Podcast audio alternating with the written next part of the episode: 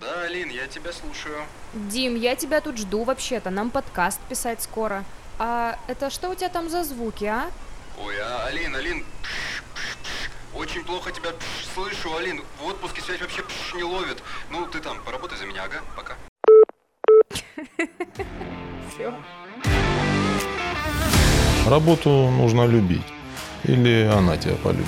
Есть немного иронии в моем ответе. Чтоб команда Сигнал стала чемпионом мира по футболу, не вариант, говорит. А покушать, а угостить, вот э, прям в сердечко попадаете. Это то место, где можно отдыхать.